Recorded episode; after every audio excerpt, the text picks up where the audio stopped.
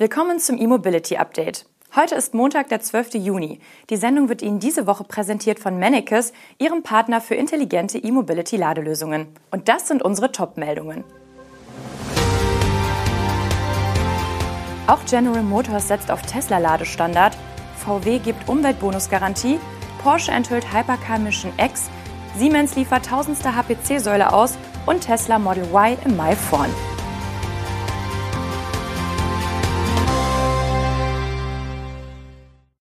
Der Ladestecker von Tesla wird in Nordamerika immer mehr zum Standard der Autoindustrie.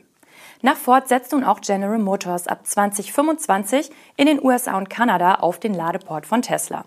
Und zwar ausschließlich. Bereits ab dem kommenden Jahr sollen GM-Fahrer Zugriff auf die rund 12.000 Supercharger von Tesla in den USA und Kanada bekommen. Zunächst werde dafür ein Adapter nötig sein. Ab 2025 werden die ersten Elektroautos von GM dann mit dem neuen Anschluss ausgestattet. Diesen nennt Tesla selbstbewusst North American Charging Standard.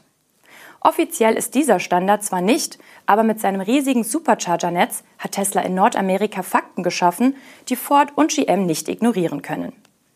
Es gibt anders als in Europa keine staatliche Vorgabe und auch kein ähnlich gut ausgebautes Ladenetz auf Basis von CCS. Die amerikanischen Traditionshersteller haben es schlicht versäumt, in Ladeinfrastruktur zu investieren. Laut GM-Chefin Mary Barra wird die Zusammenarbeit von General Motors und Tesla die Masseneinführung von Elektroautos nun beschleunigen. Diese Zusammenarbeit könne auch die Branche auf dem Weg zu einem einheitlichen North American Charging Standard unterstützen, so Barra. Die GM-Chefin übernimmt damit, wie schon Ford, die von Tesla ausgerufene Bezeichnung North American Charging Standard und stellt in Aussicht, dass dieser in Nordamerika der einheitliche Standard werden könne. Tesla hatte das Design seines proprietären Supercharger-Steckers im November 2022 in Nordamerika freigegeben und Autohersteller und Ladenetzbetreiber eingeladen, künftig Supercharger-Stecker und Buchsen zu verwenden, um sein System zum Ladestandard in Nordamerika zu machen und es scheint zu funktionieren. Dabei hatte die US-Regierung erst kürzlich die Verwendung von CCS zur Bedingung für ihre Ladeinfrastrukturförderung gemacht. Tesla wollte daraufhin an 7500 Ladepunkten CCS-Adapter anbieten. Auch VW gibt jetzt eine Umweltbonusgarantie für seine Elektromodelle der ID-Familie ab. Wer bis Ende August einen ID-Stromer bestellt, bekommt sein Fahrzeug noch in 2023 ausgeliefert und somit den noch bis Jahresende in der aktuellen Höhe geltenden Umweltbonus garantiert. Das teilte VW-Vertriebschefin Imelda Labé auf LinkedIn mit. Der Höchstsatz für die ID-Modelle liegt bei momentan 6.750 Euro und setzt sich aus 4.500 Euro vom Staat und 2.250 Euro vom Hersteller zusammen. Ab dem 1. Januar 2024 wird der staatliche Anteil an der Umweltprämie für Elektrofahrzeuge bekanntlich um 1.500 Euro auf 3.000 Euro reduziert. Sollte Volkswagen den zugesagten Liefertermin nicht einhalten können, werde der Hersteller die Differenz zwischen der Fördersumme 2023 und 2024 sowohl für den Hersteller als auch für den Bundesanteil erstatten.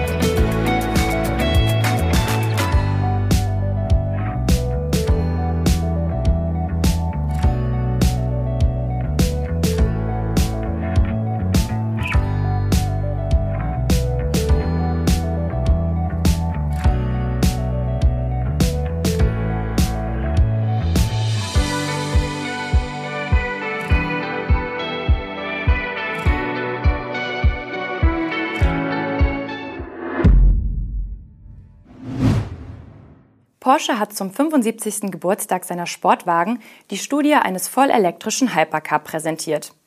Der Zweisitzer mit Flügeltüren heißt Mission X und dürfte mehr als eine reine Designstudie werden. Darauf deuten Aussagen von Porsche zur möglichen Straßenzulassung des Modells hin. Die technischen Aspekte der Studie sind höchst lückenhaft. Bekannt ist nur, dass die Elektroflunder 4 Meter lang und knapp 1,20 Meter hoch ist, bei einem Radstand von 2,73 Metern. Die nicht näher definierte Batterie ist dem sogenannten E-Core-Layout entsprechend hinter den Sitzen verbaut. Dadurch will Porsche die Masse im Fahrzeug zentrieren, was die Grundlage für eine hervorragende Agilität bieten soll.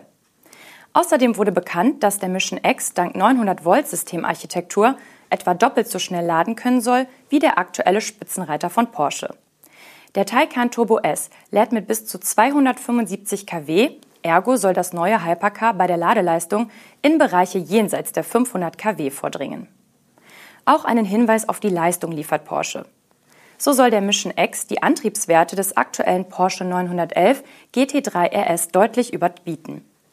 Auffällig ist bei alledem, dass Porsche die Spekulationen über den Marktstart der Studie geradezu anheizt. Wortwörtlich heißt es in der begleitenden Mitteilung, wenn der Mission X in Serie ginge, soll er das schnellste straßenzugelassene Fahrzeug auf der Nürburgring-Nordschleife sein. Die Automotorsport interpretiert den Verweis auf dahingehend, dass es eine Serienversion des Hypercars geben dürfte und berichtet, dass am Rande der Jubiläumsveranstaltung zu hören gewesen sei, dass der Mission X in weniger als 1,9 Sekunden auf 100 km beschleunigen soll. Porsche-Chef Oliver Blume kommentierte die Enthüllung des Elektroautos wie folgt. Der Porsche Mission X ist ein Technologie-Leuchtturm für den Sportwagen der Zukunft. Siemens hat in seinem Leipziger Ladeinfrastrukturwerk bereits 1000 Schnellladesäulen hergestellt. Angelaufen ist die Fertigung der C-Charge D am Standort in Böhlitz-Ehrenberg im Jahr 2021. Seitdem sind die Ladesäulen aus Leipzig nach Unternehmensangaben in 38 Länder ausgeliefert worden, wobei Deutschland ein Schwerpunktmarkt ist. Die Nummer 1000 wird allerdings keine weite Reise antreten. Sie wurde an die Leipziger Stadtwerke ausgeliefert und wird im neuen Schnellladepark im Stadtteil Plagwitz ausgestellt. Insgesamt sind in Leipzig dann acht Systeme des Typs D am Netz. In der sächsischen Großstadt wurde das Modell auch entwickelt, und zwar in einer Kooperation zwischen Siemens und der Hochschule für Technik, Wirtschaft und Kultur Leipzig.